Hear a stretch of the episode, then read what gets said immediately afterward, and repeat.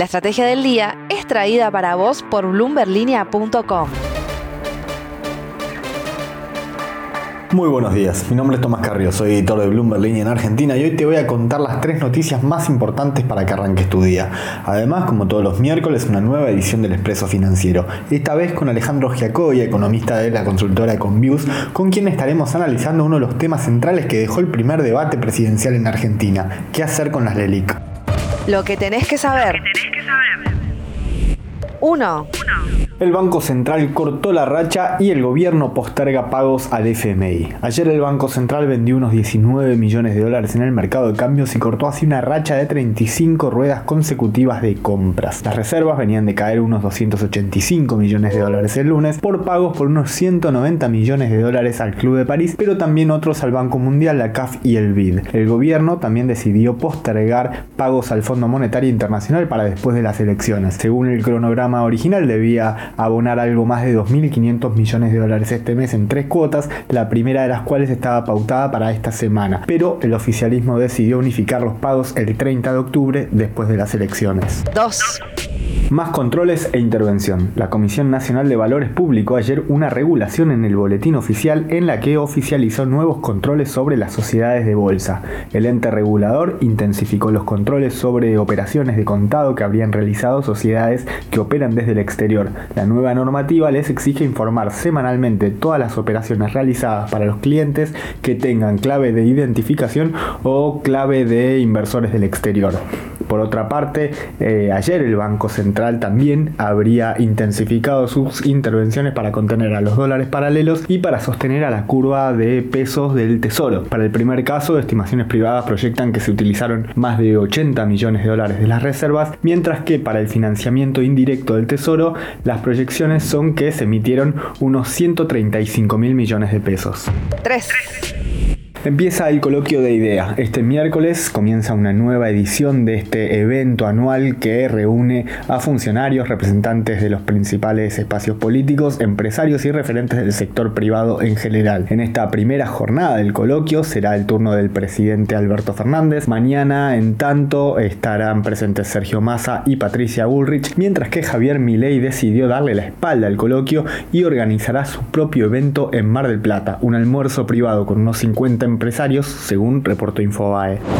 Antes de pasar al expreso financiero, veamos rápidamente cómo van a abrir hoy los mercados. El S&P Merval subió ayer un leve 0,83% en pesos, pero cayó casi 2,7% medido en dólares al tipo de cambio implícito. Mismo panorama se observó en Wall Street, donde los ADR se desplomaron hasta un 10% encabezado por Edenor. El dólar blue subió unos 10 pesos hasta los 810. El MEP trepó por encima de 720 a pesar de las intervenciones oficiales y el contado con líquido se recalentó hasta los 837 pesos, aunque durante la jornada de ayer se operó en valores aún más altos.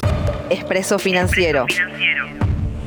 Y ahora una breve entrevista con Alejandro Giacoya, economista de Conview, sobre uno de los temas que dejó el primer debate presidencial del domingo. En los últimos días, la llamada bola del ELIC volvió al centro de la escena. Entre economistas pareciera haber dos posiciones antagónicas, entre quienes creen que representa un problema y quienes no. ¿Qué opinión tenés vos, Alejandro, al respecto? Creo que la respuesta a si las LELICs son un problema o no depende de que se haga con el déficit fiscal. En los últimos años, el stock de LELICs creció mucho porque el Banco Central usó este instrumento para absorber todos los pesos que emitía, ya sea para financiar al Tesoro de manera directa vía adelantos transitorios o también para comprar títulos públicos en el mercado secundario, que sobre todo a partir de la mitad del año pasado, que también es una forma indirecta de financiar el déficit. Entonces, en la medida en que no se corrija el déficit y sin un mercado dispuesto a financiarlo, el central va a tener que seguir emitiendo y el stocks del ELIX va a seguir creciendo. A mí me parece que esa dinámica no se puede mantener mucho tiempo más. Por otra parte, uno de los puntos centrales en este debate tiene que ver con el desarme de este stock de pasivos remunerados del Banco Central.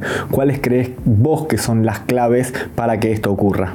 En cuanto a cómo desarmar este stock de deuda, pienso dos cosas. La primera es que sin déficit el Tesoro debería dejar espacio para que los bancos financien al sector privado. Entonces, si aumenta el crédito, los bancos pueden cambiar LELIX que tienen en sus activos por préstamos a empresas.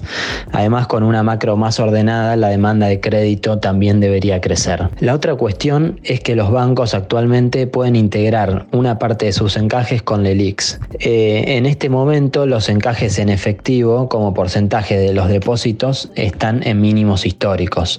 Lo que yo pienso es que si esta relación empieza a normalizarse y vuelve a niveles cercanos a la media histórica, eh, también hay lugar para que pueda bajar el stock de pasivos remunerados. En resumen, si la demanda de pesos aumenta, algo que tiene como condición necesaria que baje la inflación, creo que el problema de las LELIX puede solucionarse. El stock de LELIC igual sigue escalando en términos nominales, ya superó los 22 billones de pesos y desde este mes va a estar generando intereses por 2 billones de pesos por mes.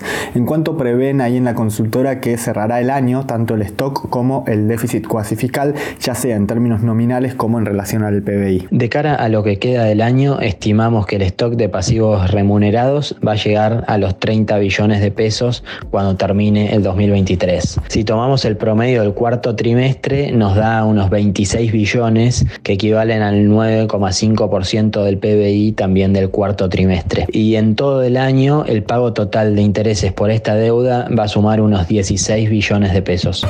La frase del día. Y ahora, antes de irnos, escuchemos lo que dijo ayer el presidente del Banco Central, Miguel Pelle, justamente sobre este debate que resurgió en torno al stock de LELIC. Asimilar la remuneración de las LELIC al déficit fiscal es un error que puede conducir a políticas equivocadas, impidiendo la futura aplicación del ahorro local a la inversión productiva y al financiamiento del consumo. Esto fue un nuevo capítulo de La Estrategia del Día. Soy Tomás Carrió, editor de Bloomberg Línea en Argentina y nos reencontramos mañana con una nueva edición de este podcast en el que repasamos las noticias más importantes para que arranques tu día. Esto fue La Estrategia del Día Argentina, escrito y narrado por Francisco Aldaya. Producido por Arturo Luna y Daniel Hernández. Que tengas un día muy productivo.